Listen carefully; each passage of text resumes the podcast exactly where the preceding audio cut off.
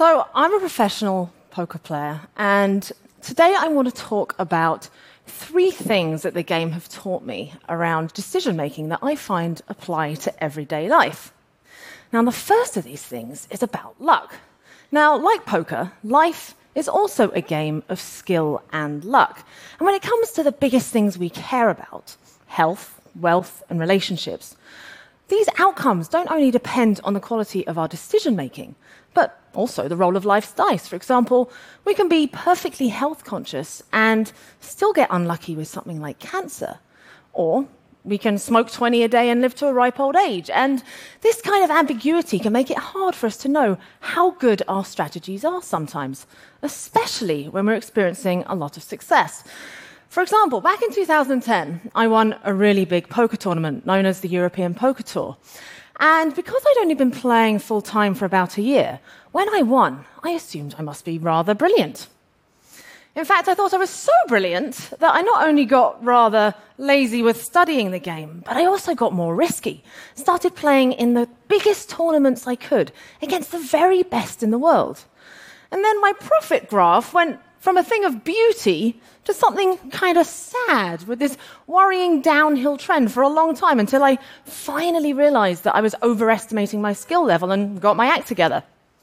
And this kind of reminds me of what we've been seeing in the cryptocurrency space, at least in 2017, where the only thing that's been going up faster than the markets themselves were the number of senior investment specialists who've been appearing out of nowhere.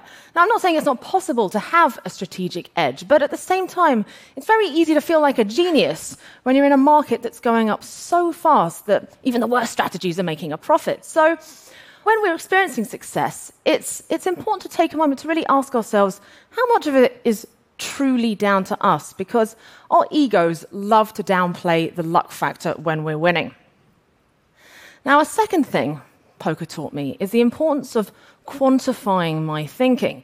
When you're playing, you can't just get away with going, ah, they're probably bluffing that's just going to lose you a bunch of money because poker is a game of probabilities and precision. And so you have to train yourself to think in numbers. So now, whenever I catch myself thinking vaguely about something really important like, it's unlikely I'll forget what I want to say in my TED talk, I now try to estimate it numerically. Trust me, it helps a lot with the planning process. And the thing is, almost anything that could possibly happen here today or at any point in the future can also be expressed as a probability too.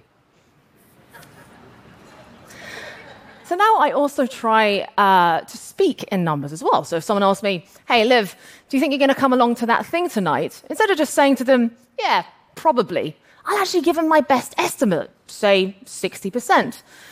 Because I know it sounds a little odd, but the, the thing is, I, I, ran a poll on Twitter of what people understand the word probably to mean, and this was the spread of answers. Enormous. So apparently, it's absolutely useless at actually conveying any real information. So if you guys catch yourselves using these vague words like probably or sometimes, try instead using numbers, because when we speak in numbers, we know what lands in the other person's brain. Now, a third thing I want to touch on today is intuition.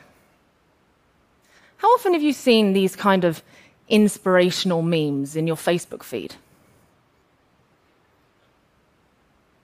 They're nice, right?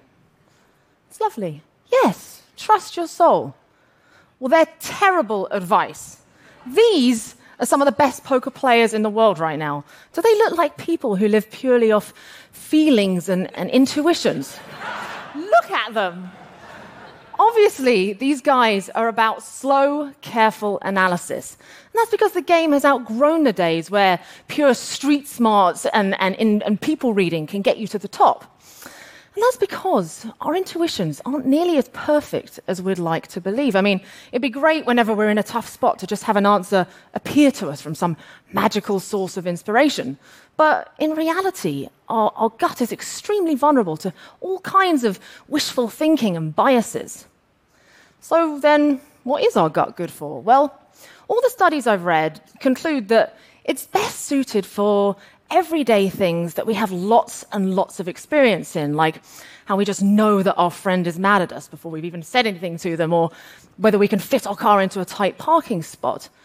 But when it comes to the, the really big stuff, like what's our career path going to be, or who should we marry, there's, you know, why should we assume that our intuitions are, are better calibrated for these than slow, proper analysis? I mean, they don't have any data to be based off. So, my third lesson is while we shouldn't ignore our intuitions, we shouldn't overprivilege them either. And I'd like to summarize these three lessons today with my own set of memes, with, with more of a poker player twist. Success is sweetest when you achieve it across a large sample size.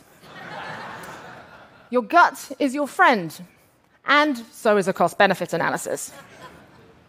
The future is unknown, but you can damn well try and estimate it.